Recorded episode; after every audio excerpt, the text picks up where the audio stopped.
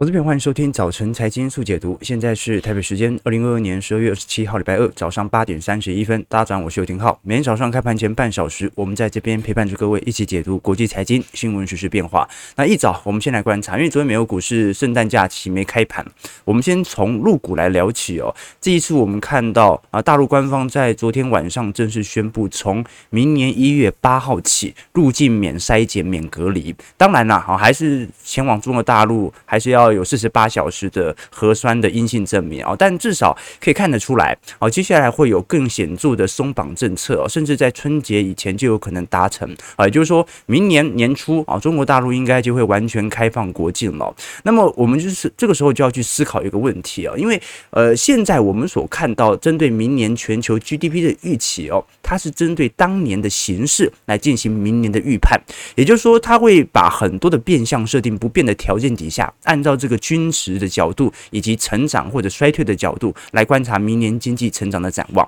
那就有一个问题啊，因为大部分人在进行中国经济成长的预估啊，它是假设可能会有这种动态清零政策或者会有适度的风控措施所形成的经济预估图，那么一旦开始做全面性的开放，而且这一次是呃取消入境后的全员核酸啊，还有集中隔离都取消了。那明年年初也会开始针对啊中国公民出境旅游的规划。所以在这种状态底下，会不会形成我们看到今年对于中国 GDP 针对明年预期的误差，有没有可能产生新一波的报复性反弹？好，这个是值得观察的。至少昨天晚上释出这项新闻的时候，啊，今天入股应该会有比较显著的反应。好，尤其是在观光类。族群或者旅行社啊，你想想看，那个台湾的旅行社也不过就是紧缩了两年左右吧。哦，那个时候旅行社哦，我身边很多做旅游业者的，这真的是裁员的裁员哦，能够呃做成本控管的都做了。哇，这个大陆是三年多啊，而且是丝毫连国内旅游都很难。那台湾还有一段时间国内旅游还蛮盛行的哦，所以我们看得很清楚，从实质零售销售来看，不管是上海、北京基本上在今年十一到十二月份啊，都是一个非常显著的下行格局。上一次的显著下行格局是在今年四月份上海的封城。那么，其实去年二一年年底的时候啊，社会的消费总额就已经有一点稍微紧缩了。那今年整体下滑的力度来得更大。所以，首先可以确定的一件事情是，今年的基期啊，应该是仅次于二零二零年来的最低的。啊，你观众朋友，你看哦，这个社会销呃，这个我们讲的这个零售销售额在中国的衰退比例哦，在这一次在上海的衰退比例是比二零二零年三月份还要来得重的哦。哦，所以基本上对于中国经济在今年的打击是很大的，就直接把今年的基期给拖低了。好，那如果是以内部的观光人数来做观察的话，上周末我们看到北京的餐饮客的回流率哦，已经有多家餐馆都出现排队的现象。像了，那北京的风景区的预订门票哦，比前一周啊，就上呃，我们讲的前两天的周末，比上一个周末周报增一百七十七个 percent 哦。那大部分都是属于年轻人呐，好，不过我们也看到哦，呃，最为明显的房价啊，并没有做大幅度的拉，做做大幅度的拉抬。可是如果你观看新加坡的话，新加坡的公寓租金二零二二年的涨幅是百分之三十啊。好，所以看到没有？全球房价都在陆续在今年下半年陆续见顶了。新加坡公寓的租金价格现在相对于去年同期涨了三成。好，那就是有比较显著的资金的轮替或者富豪的出逃嘛。那不管如何，反正从啊明年一月八号起啊，中国国境等于是全面解封。好，那预估第一波受惠的可能是属于观光产业啊，不管是日本、韩国还是泰国啊，因为方面我们过去有跟投资朋友追踪过，这个虽然台。台韩的人流哦，现在去日本的频率算是蛮高的哦。可是日本的观光业其实复苏的程度是非常缓慢的哦。原因是因为它有七成到八成的观光收入都是来自于中国游客，体量大嘛。好，所以这一次我们就要观察了。观光占泰国 GDP 高达两成。那么这一次中国全面边境解封之后啊，尤其春节的假期会不会形成一定程度的拉抬啊？不过我们现在没办法去一窥中国内部的感染人数了啦。好，因为我们过去跟各位统计到嘛。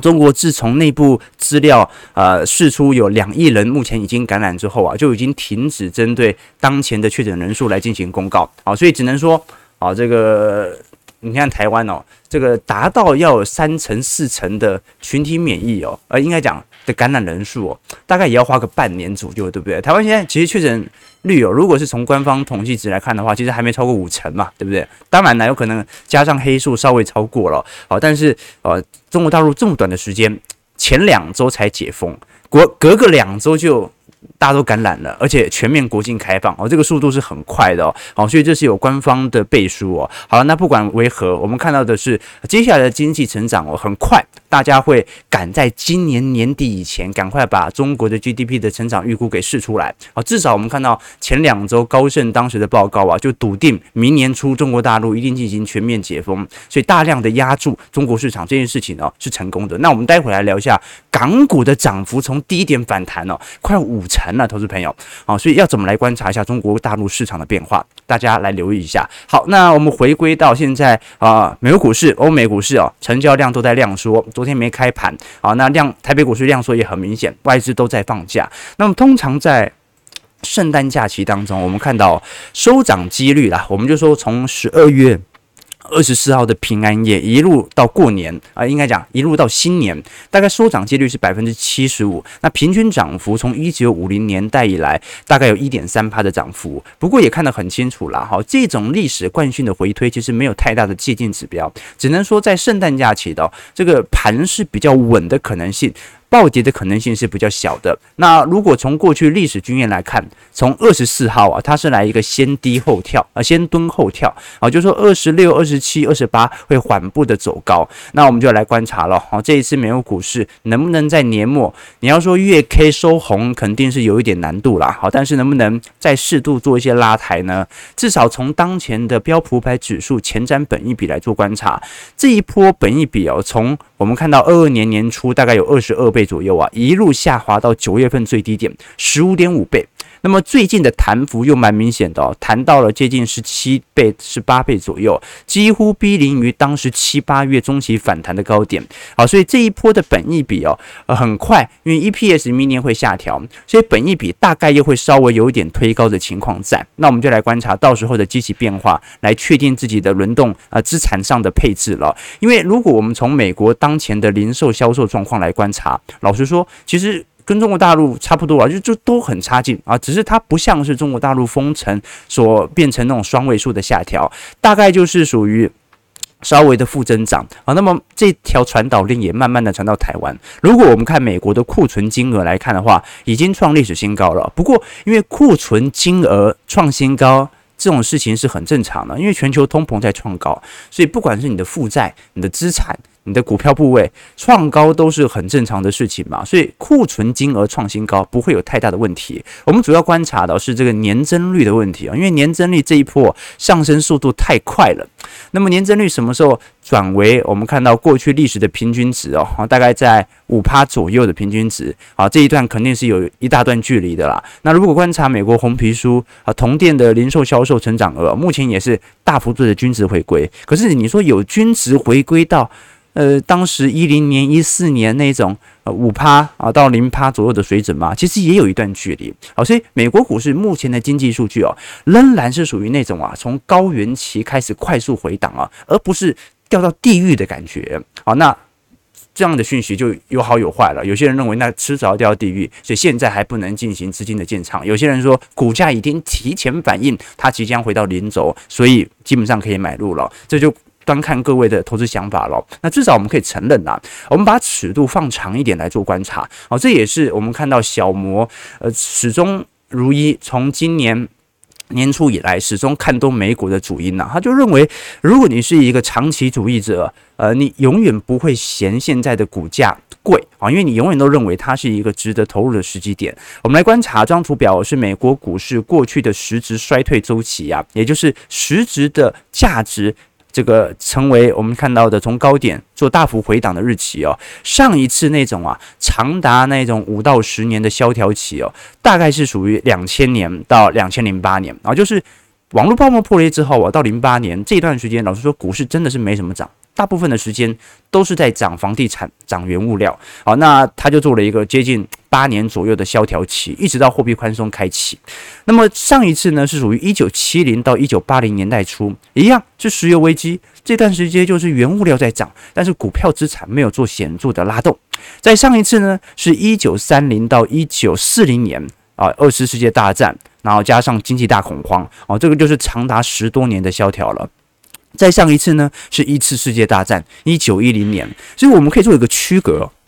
就是在一九五零年，全球这种热战啊，大规模的热战正式结束之后哦，大概率哦，经济的增长是确定的。而经济增长到一定程度之后啊，它就会经历大概有十年左右的原物料循环。这段时间就是股票它会做一个长时间的休息，但是原物料价格它会长达十年的牛市。那等到原物料循环结束之后啊，又会长达二十年的生产力循环。比如说一九五零到一九七零这段时间，我们叫做漂亮五十宝贝嘛。那么一九八零到两千年，这叫做大平稳时代，而 Great Moderation 这段时间，什么股票都会涨啊，网络股只要跟网络沾上边的都会涨。那零八年以后又开启了生产力循环，这段时间啊，有是科技产品的革新，有的是电动车啊，但是就是不断的推动二十年的生产力和十年的原物料循环。那么，如果我们按照一九五零年代以后的类推，啊，假设全球不爆发热战的话，那么一基本上目前还在整条生产力循环的上行轨道当中，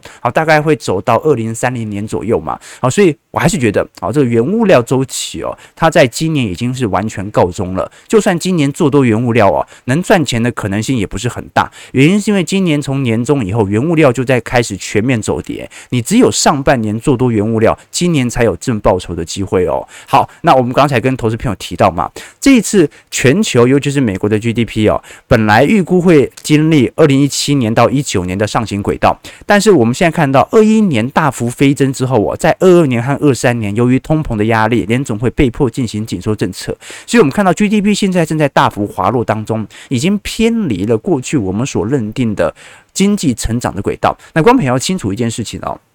如果经济的总量一直不变。那等同于经济衰退啊！你要经济一直在某种程度上不断的膨胀，才叫做稳定的经济成长，才不叫做经济衰退。所以很有可能我们接下来所看到的二二年到二三年的情况哦，因为目前劳动力市场还很紧松嘛，那你也看不到那种哦，这个惨绝人寰，大家都倒债啊，银行企业倒闭哦，大家都是严这个库存比较高嘛，要想办法销库存、销价卖哦，这种情况啊，它就有一点类似于。啊，绝对，呃，绝对值没有大幅的增加啊，但是呢，增量金额变小了，这种感觉啊，就是你也没有过得比去年差多少，但是你那个成长的步调变慢的这种感觉。那我们刚才也跟投资朋友提到，由于中国市场 GDP 的变化，导致了所有的投行可能被迫要在未来几个交易日啊，快速的针对明年二零二三年的啊亚洲经济的成长率的 GDP 来进行适度的调整啊，毕竟这个你。认为中国会进行持续风控的，或者说国境紧缩的 GDP 的预期哦，跟开放的。预期啊，这两项数据会差得非常多，好，所以值得大家来做一些留意和观察。包括我们看到啊，最近如果是从实质乐观指数来观察，目前美国和英国其实都算是蛮蛮悲观的。我们看到在一二年到一八年呢，啊，全球的乐观指数大概都保持在百分之七十五左右哦。好，英国已经掉到了百分之五十三，美国是六十四，哦，那日本是三十六啊。尤其日本现在你宽松政策几乎是完全失败了，结果你还要升息啊，经济那么差，你。还要升息，但是也很正常嘛，啊，因为你不升息，国内的通膨也快要撑不住了。那至少我们可以从美债美债值利率来做一些观察，不管是从十年期公债殖利率减掉标普五百指数的现金股利哦，目前都还维持在高档当中，所以债券市场到目前为止哦，仍然是许多投行认为在明年呃相对比较优良的资产。因为你说股市哦，股市有跌到很离谱吗？刚才也看到了嘛，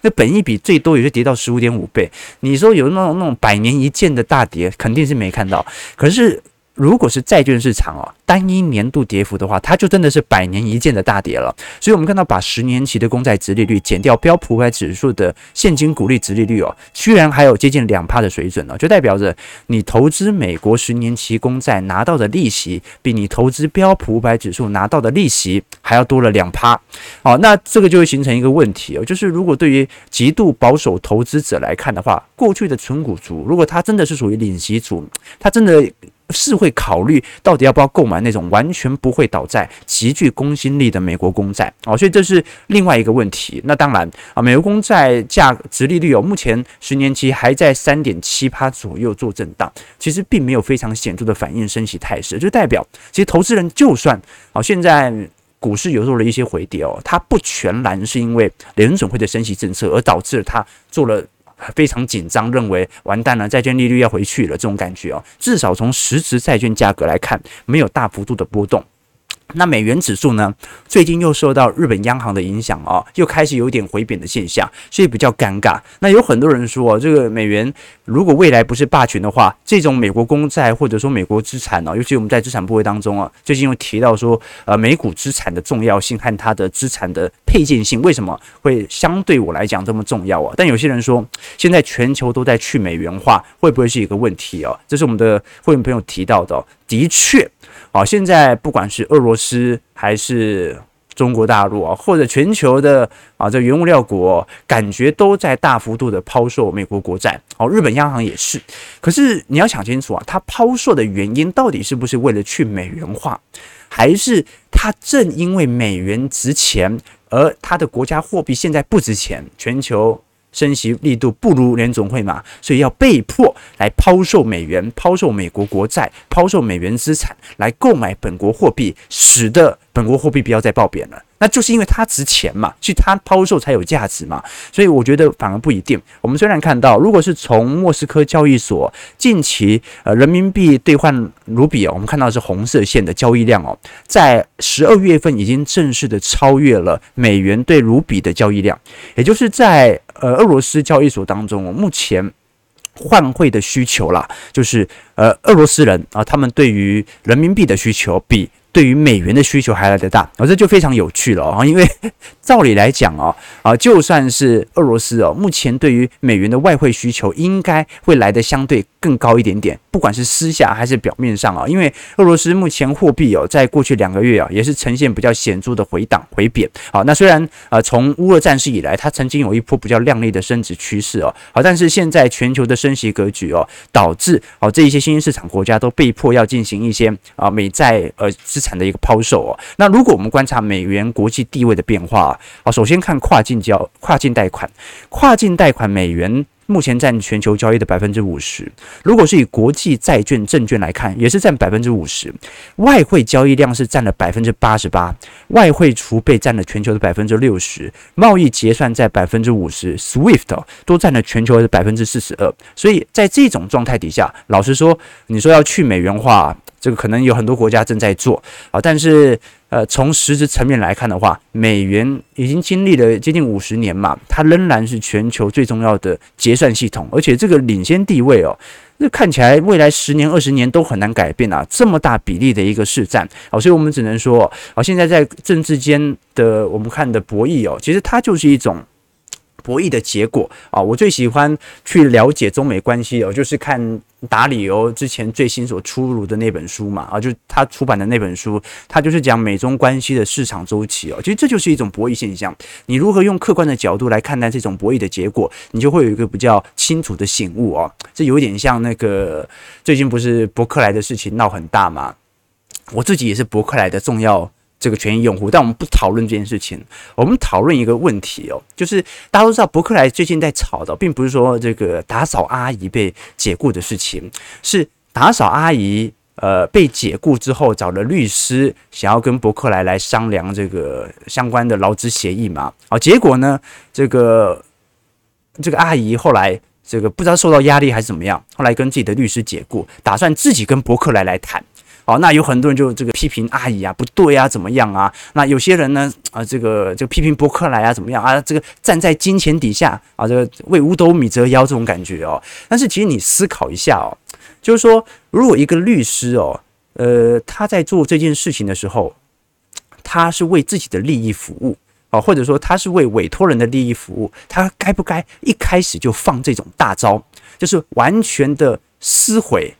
完全的破坏这个原本的劳方跟资方之间，因为他在里面工作二十年的感情嘛，对不对？就是律师在做这件事情之前，有没有经过打扫阿姨的同意啊？比如说要。公开媒体啊，施加压力啊，但是呢，阿姨如果没有律师的话，感觉呃，他也没办法跟伯克莱处理好。所以我想讲的一件事情就是哦，昨天我跟我跟小兵在讨论说，你说这样子阿姨坏不坏？阿姨其实也不坏，阿姨就选择了对自己最有利的选择，对不对？她可以拿到一定的补偿金。那律师坏不坏？律师呃，应该律师没有坏的问题哦。律律师到底有没有为了？这个原本的客户来做服务，这也很难说。好，所以我们从旁观者的角度啊，只能说他最终就是一个大家都选择自己符合利益的结果而已哦。这个资方他有选择自己的方式啊，他会用各种方式把这件事情给抚平，船过水无痕这种感觉。那律师呢，他不但要出名，他还要为自己的委托人能够尽可能的获得更大的利益。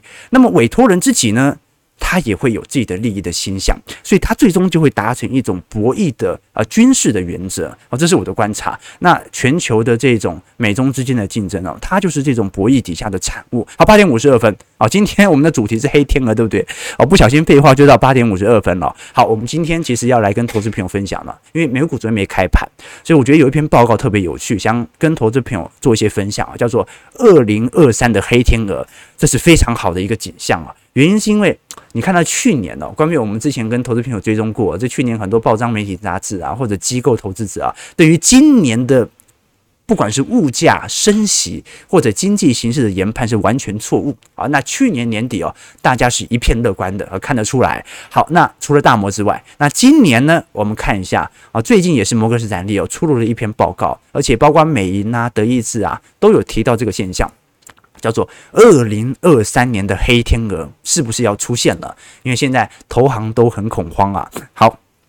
那我们就看一下这些投行之所以认为会发生黑天鹅的原因是什么。首先，大摩认为明年会出现的第一个黑天鹅就是联准会不会降息，而且就算出现经济衰退，它也不会降息。这个就是第一个黑天鹅哦。啊，因为目前市场的预估是二零二三年出现两个季度 GDP 负增长的几率大概是百分之百了。那么联准会。大家的预估啊，如果明年出现衰退，那很快就要开始释放相关的升息讯号，而相相关的降息讯号。但是第一个黑天鹅就是联总会如果明年不降息，那么这个经济衰退它就会慢慢的导入到系统性风险，最终形形成长期萧条，也就是它在对赌第一个联总会出现货币政策失误的可能性。好，那我反倒认为这个问题不用特意的担心。如果真的有什么系统性风险呢？按照零八年的经验。啊，这个联准会应该会是使劲的救啊，有一点这火苗可能就会马上要扑灭啊。那第二个是美国国债所面临的流动性挑战。逼迫联总会可能会紧急暂时停止 QT 啊，这就很有可能了啊，因为当前我们所看到美国国债的流动性，从过去两个月来看，流动性交易量是真的是非常低的。那么现在全球不管是日本央行、中国央行啊，或者是刚才我们提到的海外的央行，其实都在大幅度的抛售美国国债。那为什么抛售美国国债呢？因为要稳自己的。啊，外汇水准啊，稳稳住自己的汇率水准。那如果不断的抛售美国国债，那么连联准会自己都还在缩表，就会形成美国国债第一个价格持续走皮，第二点呢，流动性遇到紧缩。那现在因为美国公债啊，它价格已经有一点足底的迹象在了，所以如果市场惯性够的话，它是能够撑得住本轮当前的价位。但问题是，如果我们以那个流动性指数，我们看到的左边这张图表，MOVE 指数啊，也就是债券市场的恐慌指数啊，它真的就是逼临于二零二零年当时三月份的紧急恐慌的水准了。所以一旦突破二零二零年当时三月份的新冠疫情水准呢，那么市场的恐慌情绪。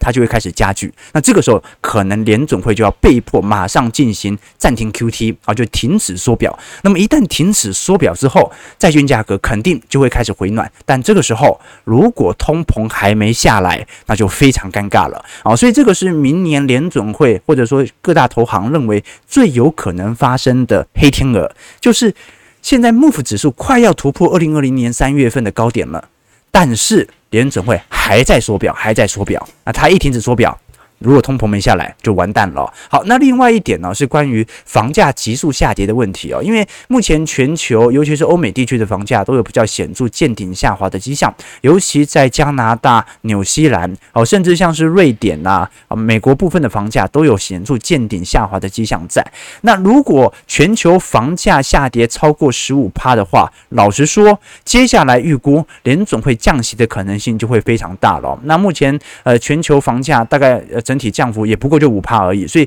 明显还不是特别大啦。哦。就是这是一个值得观察的要点啦，大概是这是几项值得大家来关注的留意指标啦。基本上明年的黑天鹅感觉都是针对联准会的货币政策来做一些预测和这个判判定哦。因为现在整个联准会的货币基调在明年，老实说啦，虽然他口口声声说二零二四年不会降息哦，但是大家都知道。降息的可能性是很高的，要不然公债殖利率就不会现在还在三点七趴了嘛？啊，不然朋友，现在基准利率比十年期公债殖利率还要来得高诶，对不对？你买把钱放在商业银行拿到的利息，居然比美国国债还要来得多。正常来讲，它会。逐步递减嘛，好，就是说央行发行的国债到商业银行到美元保单，它会利率会慢慢的调降嘛，好，就传导给这个中间商，那、这个银行要赚价差嘛，所以这是一个比较大的问题。好，八点五十七分，我们最后来看一下台北股市的当前情况哦。台股很明显嘛，还在一个量缩盘整区间，三大法人昨天卖了四十九亿哦，昨天加权指数是小涨十三点，那成交值哦一千一百二十一亿啊，好，那。因为现在圣诞节嘛，没什么话好说的，所以大概就这样了。现在整个盘就是盘在这样的区间。那小台多空哦，反而有趣的事情是，呃，空单已经连续四天缓步的在加仓了。好，那台股就暂时跌不下去了嘛。但是就看这一波，如果这波空单维持的越久，会不会如同十一月中旬那一波的强劲拉抬呢？这是值得大家来多做一些留意和观察的哦。那我觉得蛮有趣的啊，就是说台湾接下来因为外销订单肯定是每个月持续的下滑，那包括我记得是今天要公布景气信号灯嘛，我认为进入蓝灯的几率是蛮高的哦。啊，但是内内资哦，应该讲内需的拉抬效果会不会持续的涌现，这是值得观察的，因为我们投跟投资朋友追踪过哦。这个二零二零年虽然消费曾经有启动过两三个月，一到两个季度，但是整条上升趋势线哦，其实是蛮显著的哦。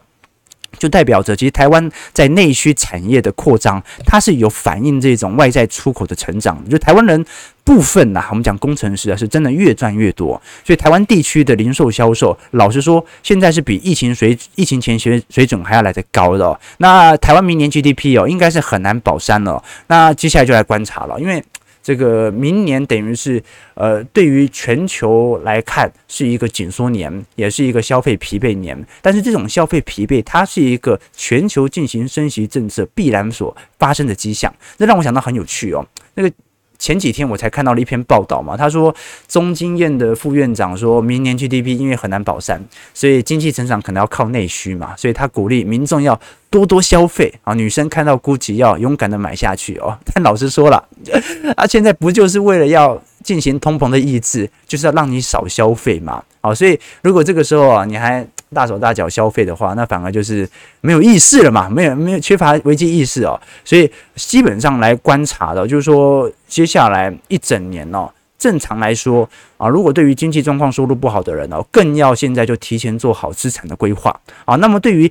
经济状况好、资产规模比较多的人哦，那他就是观察一整年资产被低估的时期。我们过去跟投资朋友提过一张图表哦，它是全球的并购交易量图哦。通常在景气最好的那一年，并购量是最高的，这也很正常。但是我们都很清楚哦，通常是景气差，你的并购才会有比较显著的优势嘛。人家的股价跌得够便宜，好，所以这个就是我们现在所观察到的迹象了。那最终最终看一下台币走势的变化。台币也是一样，台币呃，如果观察，诶，台币在台币，我们看到台币昨天收在三十点七块，其实跟现在的台北股市很像啊，就是已经盘了好多天了，大概就在三十点六、三十点七块左右做震荡。那昨天外资虽然小卖三十九亿啊，但是几乎对于台北股市已经没有任何点位的影响了。那如果是从最近的相关概念股来看的话，老实说啦，库存也没有什么好转的迹象啊，所以现在就是等消息哦，等国际股市的呃变动啦。现在在内资的买盘力道，老实说也非常疲惫啊。你像是巨大，巨大我们过去跟投资朋友提过嘛，这个明明他手上的呃现金流还有一百三十二亿哦，这历史新高哦，但他因为营运周转天数创新高，直接向供应商延票四十五天呐、那。为什么手上现金那么多还要延哦？因为他其他的 dealer 目前都是延一百二十几天的啊，所以 就算他现金很多，他也认为接下来会不是很好过。现在就是这种感觉哦，并不是真实库存情况最为恶劣的时候，是大家都很怕哦。那今年股市就有这种感觉，就是大家都怕死了，所以呢提前避险啊。VIX 呢就从来没有大幅恐慌过，因为大家都从年初。盯到现在嘛，好，我们看台北股市上涨七十五点，现在今天预估量能大概一千一千一百亿左右，收在一万四千三百六十二点了，那就等 等圣诞节结束，我们再来做观察吧。OK，好，这个啊不是律师好的啊，律师好的当然很多啊。那我我我刚才举的例子就是这个每个人都有自己的博弈的角度啊，我只是想讲这一点而已。OK 哦，这个。我们看一下，对，黑天鹅就是认为联准会不会救市，哎，对对对对对，如果大家都这么相信。哦，那就可能是一个黑天鹅了。好了，我们其实今天呢，主要是把各项的报告稍微了解一下了。反正美美国股市昨天没开盘，我们就不用太聊一下股价的变化，只是稍微跟各位理解，其实全球的经济走到今天哦，它的新拐点又会开始出现。而这个拐点呢，它可能是一个深坑，但是也有可能是一个机会啊。尤其在呃中国 GDP 哦，为预估接下来两个礼拜全球投行会进行大幅调整之后。那可能啊，明年真的是会出现非常极端的两极化的 GDP 现象了啊，就是亚洲经济呃高速增长，啊，就欧美经济进入经济衰退，这很少全球经济体出现这种完全不联动的情况，但是纯粹是因为机器效果的变化，所以我们明年明天再来跟投资朋友观察，不管是欧洲市场。哦，还是新兴市场市场哦，当前的啊消费情况或者库存情况，对于明年一整年的经济影响啊，随着二零二三年二二零二三年即将来到，那二二年年末我们也要来观察今年一整年的投资绩效表现为何啊？其实今年老实说真的不好过了啊，那有越来越多的投资人，我的感觉是那种。他套牢，他也没出清，那就不想看了啊，就不想看，就是啊，算了算了，不看了。身边很多投资朋友是这样了。那么这到底是一件好事还是坏事呢？是不是真的要等到这些人不止不想看，甚至想出清的时候，才是一个股市的绝对底部呢？可能大家还是要从过去的情绪指标来做一些观察了。早上九点零三分，如果喜欢我们的节目，记得帮我们订阅、按赞、加分享。我们就明天早上八点半早晨财经速解读再相见。祝各位投资朋友看盘顺利，操盘愉快。